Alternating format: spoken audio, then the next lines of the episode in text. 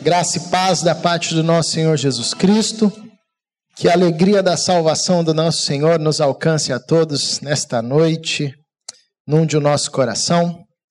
Convido você a abrir a sua Bíblia no livro de Atos, capítulo 26.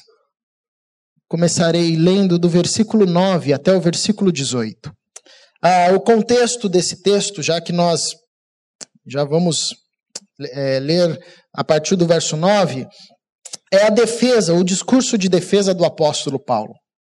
O apóstolo Paulo tinha sido ah, denunciado pelos judeus que queriam matá-lo ah, de qualquer forma, mas como ele era cidadão romano, ele apelou ah, para o juízo romano e então ele ficou sobre a tutela ah, do juízo romano e por dois anos ele foi mantido preso por mais de dois anos mantido preso, e o seu caso era reaberto por diversos governadores ou reis ali antes de chegar até César. E aqui no capítulo 26, mais uma vez, Paulo está apresentando a sua defesa ao rei Agripa antes dele ir para Roma, ah, e é o texto que nós leremos. Então, é o discurso de Paulo apresentando a sua defesa, apresentando ah, a sua defesa contra as acusações que ele tinha, que ele tinha recebido ah, por parte dos judeus.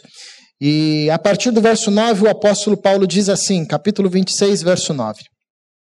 Na verdade, a mim me parecia que muitas coisas deve, devia eu praticar contra o nome de Jesus, o Nazareno.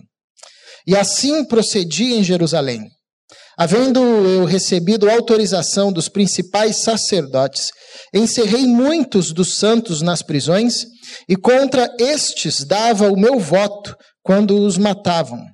Muitas vezes os castiguei por todas as sinagogas, obrigando-os até a blasfemar. E demasiadamente enfurecido contra eles mesmos, eh, contra eles, mesmo por cidades estranhas os perseguia. Verso 12. Com estes intuitos parti para Damasco, levando autorização dos principais sacerdotes e por eles comissionado. Ao meio-dia, ó rei, indo eu a caminho afora, vi uma luz no céu mais resplandecente que o sol, que brilhou ao redor de mim e dos que iam comigo. E caindo todos nós por terra, ouvi uma voz que falava em língua hebraica: Saulo, Saulo, por que me persegues?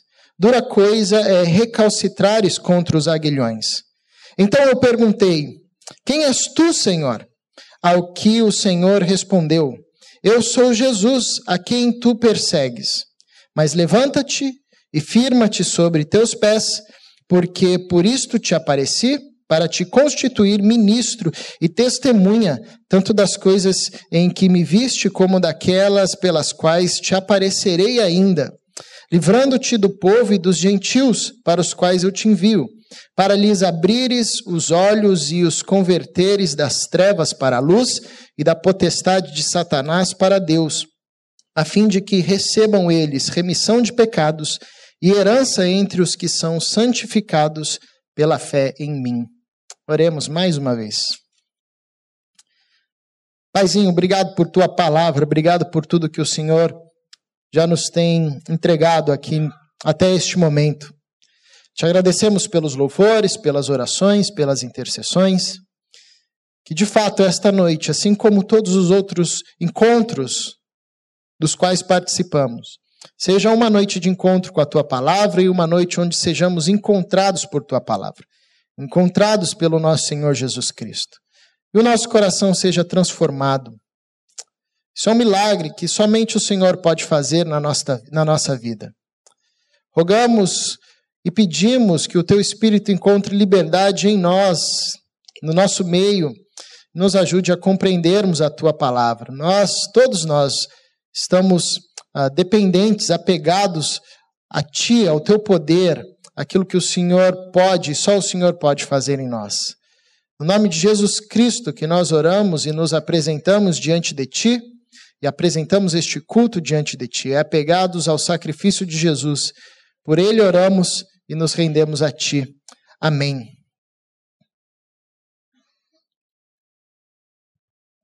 Esse texto conta um pouquinho, Paulo contando um pouco a respeito da sua conversão, uh, do Saulo que vira Paulo.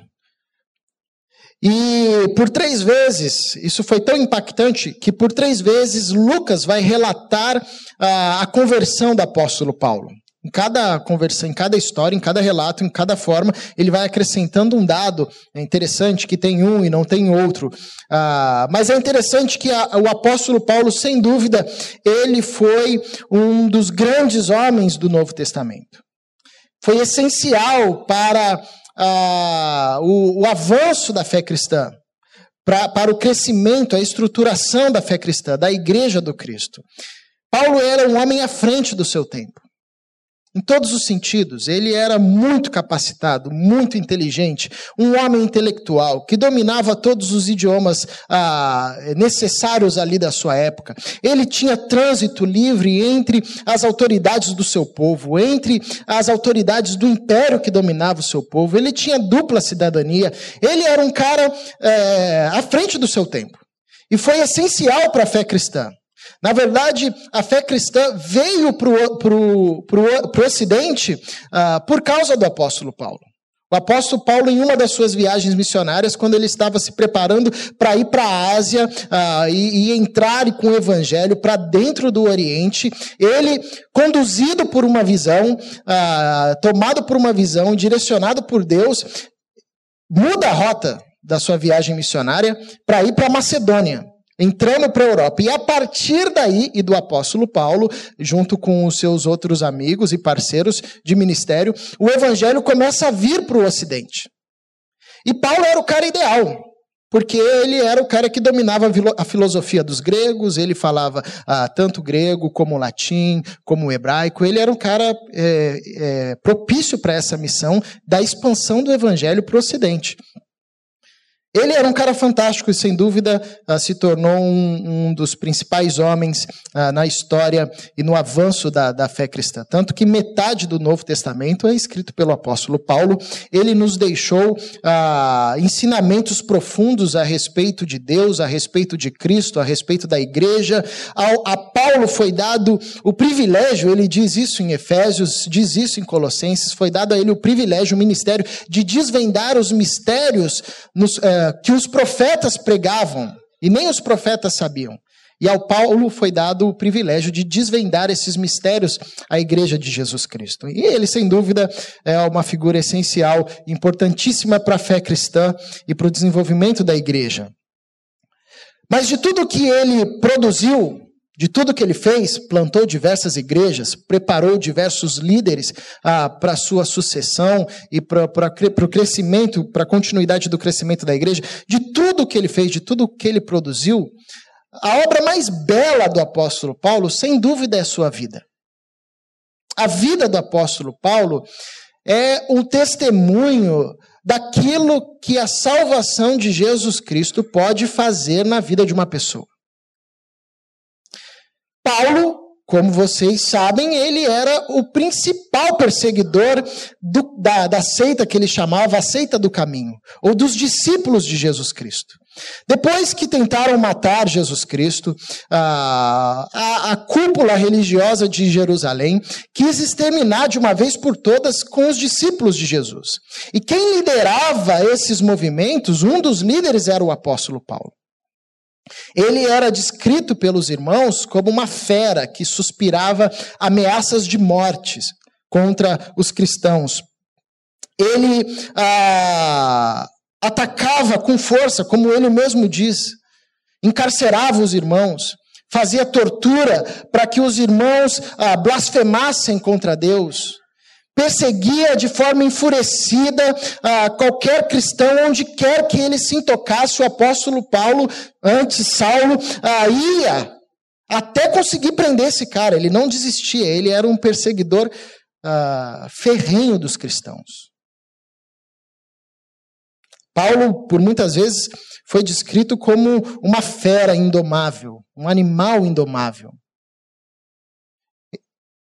era um cara que ninguém imaginava que poderia se converter.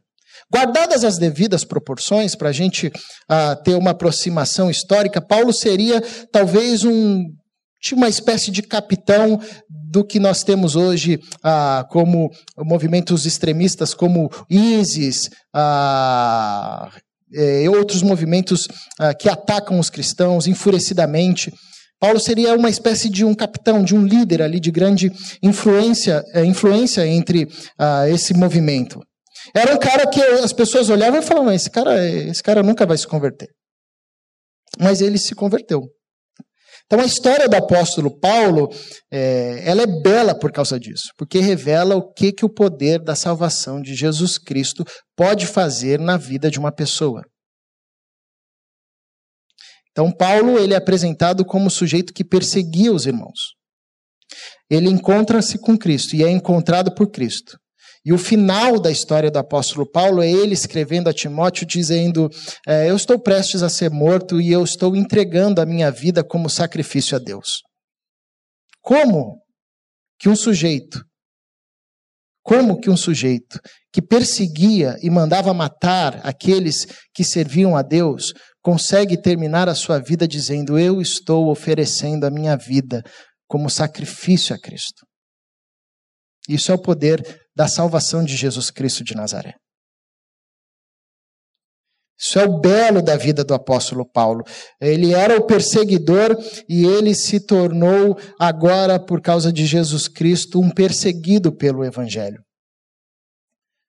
Interessante ah, que a história do apóstolo Paulo também nos revela que Deus ele enxerga as pessoas de uma outra forma. Logo que o apóstolo Paulo passa por essa experiência, Deus levanta uh, um dos discípulos de Jesus, Ananias, para encontrar com Paulo, e seria o primeiro contato de Paulo com os cristãos. Uh, e Ananias recebe a mensagem de Deus para ele ir e acompanhar Paulo, orar por, pelo apóstolo Paulo, orar pelo por, pelo Paulo, né, que depois se transformaria em apóstolo, ah, e acompanhá-lo, guardá-lo. E Ananias fala assim: Senhor, você tem certeza mesmo que esse cara é Saulo? É o senhor que o senhor, é esse cara que o senhor está apontando? Porque eu recebi mensagens que esse cara veio para cá justamente para prender a gente. Esse cara é um assassino. Esse cara é um sanguinário. Ele foi um dos líderes que deu autorização para que Estevão fosse apedrejado. O texto de, de, Atos, capítulo 7, diz que quando Estevão estava sendo apedrejado, Saulo estava lá guardando as capas e consentindo na morte de Estevão. Ou seja, ele não estava apenas assistindo, mas ele tinha dado o seu voto para que Estevão fosse apedrejado. Esse cara é um assassino, era um sanguinário. E aí Ananias diz: Senhor, tem certeza mesmo? É esse cara? Esse cara é um assassino. Ananias olhava olhava para Saulo e via um assassino.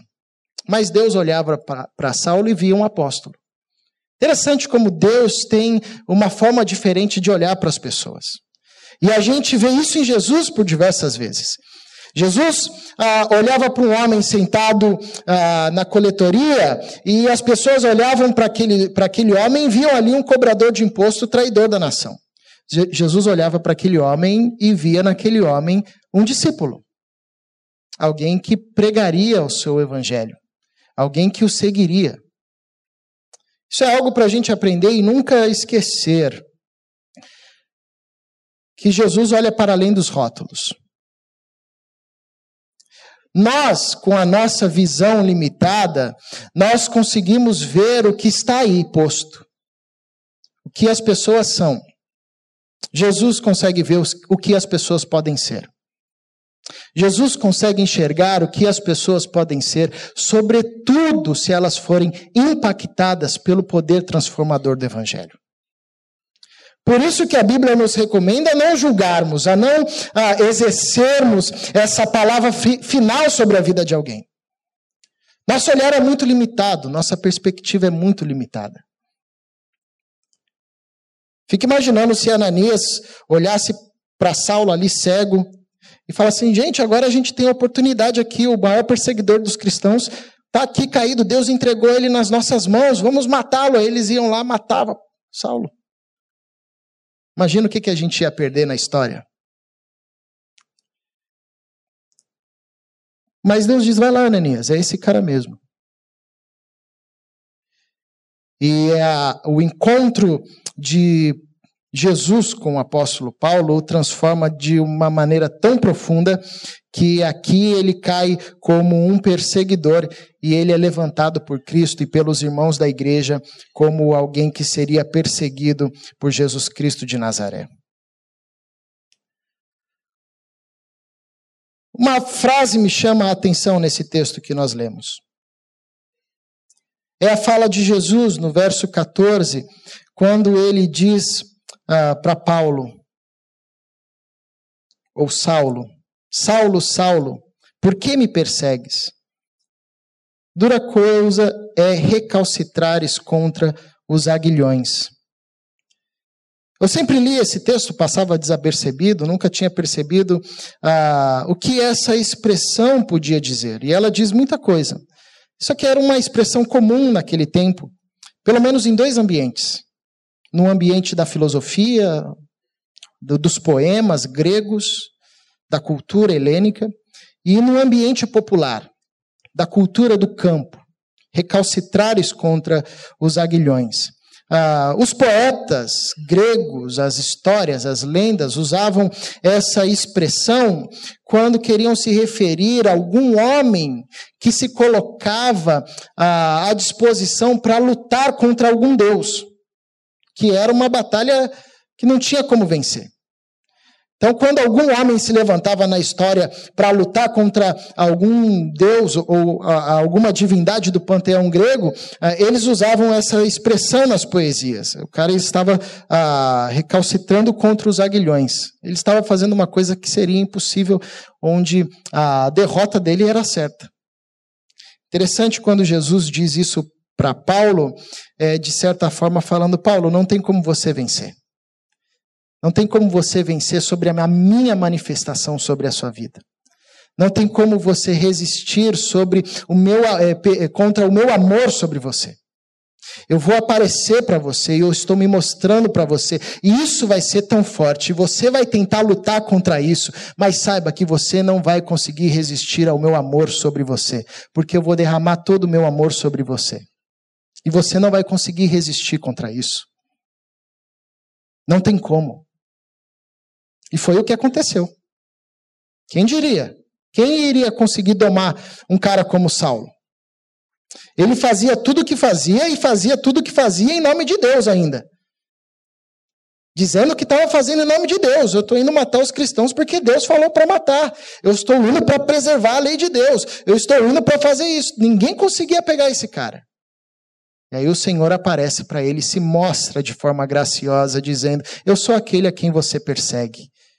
E o apóstolo não consegue resistir a essa manifestação do Cristo. Essa expressão era também usada no campo. Quando um fazendeiro ah, adquiria um animal muito rebelde, ele tinha o desafio de amansá-lo. Então ele usava aguilhões para amansar aquele animal. Só que o animal rebelde, como era, ficava coiceando contra aquilo, ficava naquela luta. O dono do animal tentava amansá-lo, o animal ficava ah, coiceando, coiceando, coiceando, até que ele não resistia. E aí ele era amansado. Interessante quando Jesus diz isso para Paulo, porque ele, de certa forma, ah, revela a Paulo que ali não tinha sido o primeiro encontro dele com o apóstolo. Que há tempos ele vinha tentando amansar o apóstolo. Que há tempos ele já estava trabalhando no coração do apóstolo, mas o apóstolo Paulo ficava ali naquela dureza, ficava naquela resistência, ficava coiceando, ficava coiceando, até que o Senhor aparece para ele de uma forma que ele não consegue resistir. Essa experiência do apóstolo diz muito sobre a nossa forma de caminharmos com Jesus.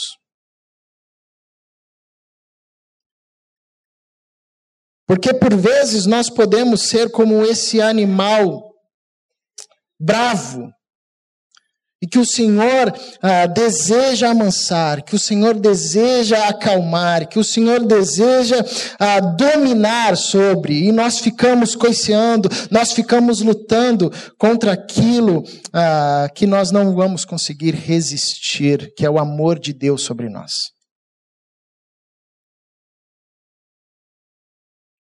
O apóstolo Paulo, Saulo, ah, o perseguidor da igreja, encontrado por Jesus Cristo, ele é levantado ah, pelo Senhor, pelo próprio Senhor, para ser um proclamador do seu evangelho. E aí é um ponto interessante, porque quando a gente olha para a vida de Saulo, ah, a gente percebe que ele fazia tudo isso em nome de Deus. Ele achava mesmo que era Deus que tinha mandado ele matar os cristãos, que era Deus mesmo que tinha mandado, mandado ele preservar a lei. A gente, ah, isso nos ensina muito sobre como às vezes nós podemos estar equivocados e muitas vezes nós podemos usar o nome de Deus para coisa que Deus não disse, não disse para fazer.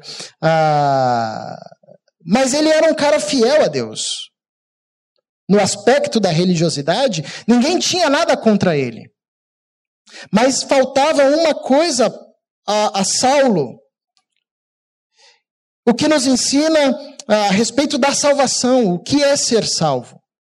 Ser salvo não é crer em Deus apenas.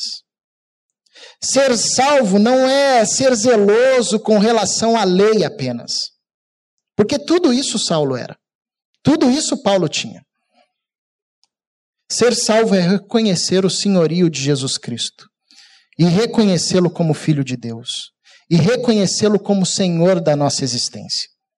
Era contra isso que Paulo lutava, era contra isso que Paulo coiceava.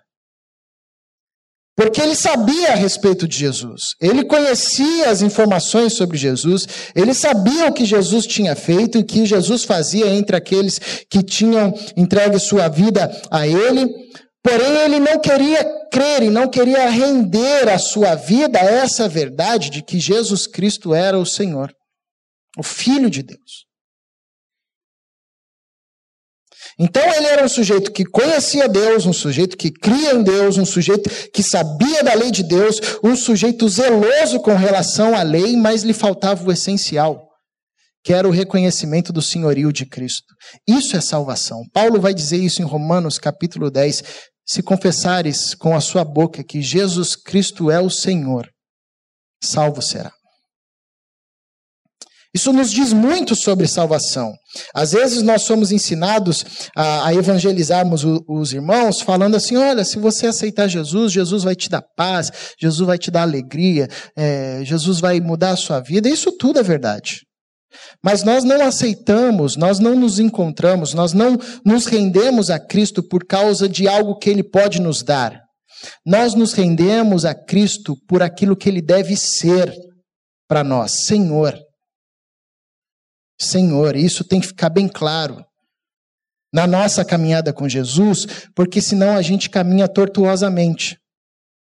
Jesus Cristo é o Senhor. Isso ficou claro para o apóstolo Paulo, tanto que a maioria das cartas que ele passou a escrever, ele começava dizendo: Paulo, servo do Senhor, Paulo, escravo de Cristo, Paulo, servo do Senhor Jesus Cristo. Ele entendeu que ser salvo é reconhecer Jesus Cristo como Senhor.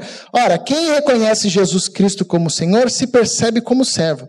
Quem percebe como servo sabe que a sua caminhada é uma caminhada de obediência. Quem percebe-se como servo sabe que sua caminhada diante do, do Senhor Jesus Cristo é uma caminhada de servo, é uma caminhada de serviço.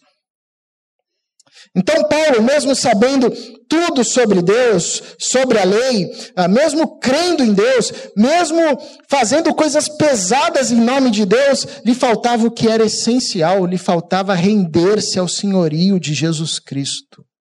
Porque ser salvo é reconhecer Jesus Cristo como Senhor, portar-se como servo diante do Senhor Jesus Cristo. Outro ponto, então, outra coisa fantástica dessa experiência do apóstolo Paulo é que uh, existe uma diferença entre encontrar Jesus e ser encontrado por Jesus. Isso é um grande mistério da fé cristã. Porque a todo, a todo instante, durante a perseguição que ele fazia aos cristãos, Paulo ele estava encontrando Jesus. Ele encontrava os discípulos de Jesus, ele sabia a respeito de Jesus, ele encontrava os escritos sobre Jesus, ele encontrava os ensinamentos sobre Jesus, ele sabia quem era Jesus, de onde ele veio, o que, que tinha acontecido, ele estava encontrando Jesus. Mas isso não surtia efeito no coração dele. Porque o milagre da salvação não acontece quando a gente encontra Jesus, mas acontece quando a gente é encontrado por Jesus Cristo. Isso é um milagre. Isso não é uma matéria que o homem domina. Isso não é algo que o homem forja. Isso é um milagre que Deus concede, um privilégio de, no caminho da nossa história, encontrarmos com Jesus Cristo de tal forma que a gente não consegue não render a nossa vida a Ele. E foi uma coisa interessante, porque tinha Paulo e tinha o Saulo ali, um monte de homens, um monte de outros amigos ali, perseguidores também. E o Senhor se manifestou a Saulo. E só ele viu. A gente não sabe se depois esses homens foram encontrados, não tem relato, mas nesse momento todos viram a luz, mas só Saulo ouviu a voz. Isso é um privilégio. Por isso que Saulo, Paulo se sentia privilegiado. Privilegiado. Porque ele entendeu que na a salvação não é algo conquistado pelo esforço humano, não é algo conquistado pela obra, pelo labor humano, mas se Cristo não se revelar, todo conhecimento que a gente adquire é um conhecimento que não gera transformação. Por isso que ele também, é interessante que quando a gente começa a estudar os escritos do apóstolo Paulo, a gente percebe que a maioria das coisas que ele escreveu tem a ver com a sua conversão, com o impacto que isso gerou no coração dele. Em Efésios, Paulo vai dizer àqueles irmãos: Eu oro para que os olhos de vocês sejam abertos, para que vocês enxerguem, percebam tudo o que vocês ganharam por Deus em Cristo Jesus. Porque o apóstolo sabia que nós, como igreja, ah, temos que orar, interceder para que os nossos irmãos que ainda não tiveram encontro com Cristo sejam encontrados por Ele na história. Porque isso não é uma coisa que o homem forja, não é algo que o homem constrói com a sua própria força, com a sua experiência, até mesmo com o seu conhecimento. Se o Senhor não se revelar ao homem, o homem não vai encontrar nunca o Senhor Jesus Cristo.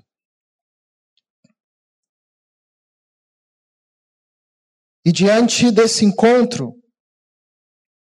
aquele que estava indo para perseguir, agora é levantado por Deus, ah, pelo próprio Senhor Jesus Cristo, para ser instrumento de libertação. Quem diria, hein? O homem que antes colocava as pessoas no cárcere. Jesus toma esse homem e faz desse homem instrumento de libertação. Ou Jesus tem uma ironia do tamanho do mundo, Ou realmente a salvação é um instrumento de poder que a gente nem imagina? Esse cara estava indo prender os irmãos. E ele sai de lá, agora, como instrumento de libertação de Deus, para tirar as pessoas que estavam cativas do inferno. Para fazer com que as pessoas que estavam cegas voltassem a ver e a enxergar a verdade da vida. Quem é que consegue fazer isso? Jesus Cristo de Nazaré. A história do apóstolo Paulo deve nos encorajar, sobretudo, a não desistirmos daquilo que Deus quer formar em nós e daquilo que Deus deseja formar naqueles que estão próximos a nós. Talvez você ah, esteja orando há tempos por alguém para que essa pessoa seja transformada pelo Evangelho do Senhor Jesus Cristo, mas cada vez que você bate o olhar nessa pessoa, você diz: Nossa, é impossível, não vai dar. Lembre-se do apóstolo Paulo. Ananias olhou para ele e falou: Senhor, esse é um assassino. Jesus disse: Não, esse aí é um apóstolo. O olhar de Jesus é sempre diferente. Não desista. Faça igual o apóstolo Paulo, continue intercedendo, falando: Senhor, abra os olhos, faça-os enxergar, faça-os perceber o que eles possuem, o que eles podem ter em Cristo Jesus. Talvez você é essa pessoa, você olha para a sua vida e diz: não tem jeito, eu não consigo. Nossa, eu não vai dar mais, não. Nem Jesus dá conta. Não, Jesus dá conta sim. Tenha paciência. Ore ao Pai. Peça para que irmãos intercedam por você, para que a destra da comunhão do nosso Senhor Jesus Cristo se estenda sobre você e no caminho da sua vida você seja encontrado por Jesus. De tal forma que o Senhor diga: olha, você pode até tentar resistir, mas eu já vou adiantar a história. Você não vai conseguir resistir ao tanto de amor que eu vou dispensar sobre você. Você não conseguirá resistir a tamanha graça que recairá sobre você. Você não conseguirá ficar de pé quando eu te levar para o Gólgota e você vir os cravos nas mãos os cravos nos pés, a coroa de espinho e o meu sangue sendo aspergido sobre todo aquele que invocasse o meu nome. Você não resistirá ao ver a luz da ressurreição brilhar sobre você, dizendo que eu faço novas todas as coisas. É o que Jesus disse para Paulo. É o que Jesus fez na vida do apóstolo Paulo encontrou um marginal no caminho, assassino, sanguinário, cruel, frio. E disse: Eu vou te usar como instrumento de libertação. Levanta. Se agora é Paulo, você que antes encarcerava os irmãos, você vai ser temido o seu nome vai ser respeitado até entre os demônios. Tem uma passagem interessante no livro de Atos que alguns irmãos ah, vão expulsar o demônio de, ah, de uma família e eles chegam lá, eles eram turistões, né? Como o, pessoal gosta, o carioca gosta de falar a respeito de paulista, né? Eles estavam viajando ali e eles tentam, ah, achavam que se eles usassem a autoridade ah, dos apóstolos, eles conseguiriam, como se assim o nome de Jesus fosse uma, uma varinha varinha mágica. Eles chegam diante dos demônios e dizem: ah, No nome de Jesus, a quem Paulo prega, nós ordenamos que vocês saiam desses corpos, deixem, libertem esses homens. E os demônios viram para eles e dizem assim: ah, Jesus nós conhecemos, Paulo nós conhecemos, mas você a gente não conhece, não. Esse texto é interessante, porque revela que o nome de Paulo era respeitado até entre os demônios. Como que isso é possível? Isso é possível por causa do poder da salvação de Jesus Cristo, que nos levanta de tal forma que nós ganhamos respeito até onde a gente nem imagina. Autoridade até onde a gente nem imagina, não pelo nosso nome, mas pelo nome de Jesus Cristo que repousa sobre aqueles que foram encontrados por ele no caminho de suas vidas. Minha oração diante desse texto é que Deus nos encontre. De uma forma tão profunda como encontrou o apóstolo Paulo. E que diante desse inundar de amor que Jesus Cristo nos revela quando ele nos encontra, a gente não resista. E até mesmo durante a nossa caminhada com Deus, a gente sabe que por muitas vezes a gente fica coiceando. O Senhor está querendo amansar a gente e a gente fica coiceando. Áreas da nossa vida que o Senhor está querendo dominar, está querendo realmente ser o Senhor de fato e de direito, e a gente fica resistindo. Que o Senhor nos encontre nessa noite de uma forma singular, poderosa, especial, de tal forma que a gente não consiga resistir e que a nossa fala seja a fala do apóstolo Paulo. Senhor, Senhor, que a gente tome ah, o Cristo como Senhor, de fato e de direito sobre a nossa vida, nos reconhecendo como servos ah, e dedicando a nossa vida em adoração a esse Senhor. Que Ele nos levante, nós, pequeninos e pecadores, como um instrumento de libertação, pois é assim, todo aquele que se encontra com Jesus Cristo e é encontrado por Jesus Cristo ah, passa a ser instrumento de libertação. Que Ele faça isso conosco e que essa palavra encontre abrigo no nosso coração e nos traga libertação, restauração e salvação. Convido você a fechar os seus olhos para orarmos juntos.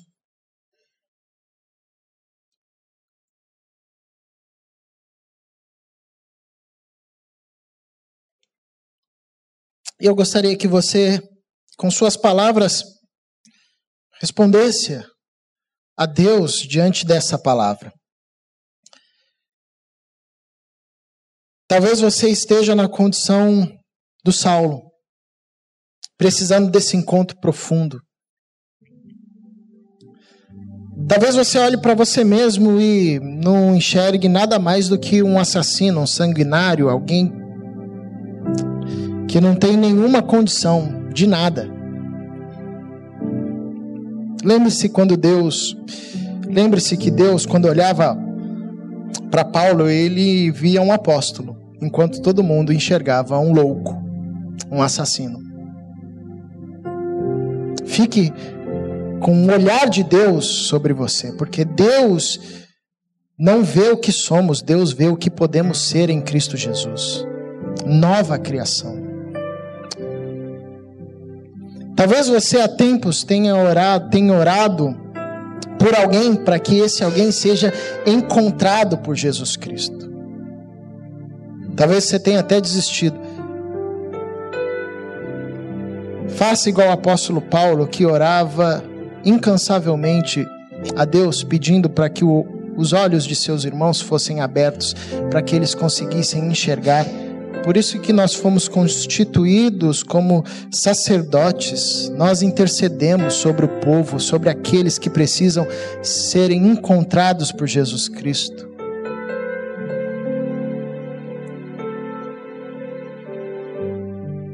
Sobretudo, que Deus nos levante sempre para sermos instrumentos de libertação. Porque o sentido de ser salvo por Cristo, além de reconhecer o seu senhorio, se faz presente quando nós abraçamos o chamado de sermos instrumentos de libertação. Assim como Saulo, que foi para perseguir, foi para prender, mas voltou libertando gente, sendo instrumento na mão de Deus para trazer libertação a muitos e muitas. Que o Senhor assim nos use. Deus, por tua graça, que a tua palavra ecoe no nosso coração. Se há alguém aqui nessa noite a quem o Senhor deseja encontrar, rogamos que seja encontrado por ti. E que o Senhor se revele, o teu amor se revele de uma forma tão profunda que seja irresistível. Que haja rendição, entrega. Se há áreas na nossa vida nas quais nós ainda coiceamos e rejeitamos o teu domínio, que o Senhor faça inundar sobre nós o teu amor de forma irresistível. Obrigado, Deus, porque o Senhor não desiste de nós até ver formada em nós a vida do teu filho. Muitas vezes nem nós enxergamos mais isso. Mas o bom é que o Senhor olha para aquilo que podemos ser em Jesus Cristo de Nazaré. Que o Senhor nos alcance a todos na nossa história, na nossa vida, que o Senhor alcance a nossa família, que o Senhor alcance aqueles amigos, amigas, familiares que têm sido objeto de intercessão por longos anos, que eles sejam alcançados por Ti. E que esse encontro seja um encontro irresistível, onde os, o Teu senhorio seja reconhecido e onde o Senhor nos levante para sermos instrumentos de libertação. Em nome de Jesus Cristo é que oramos e agradecemos. Amém.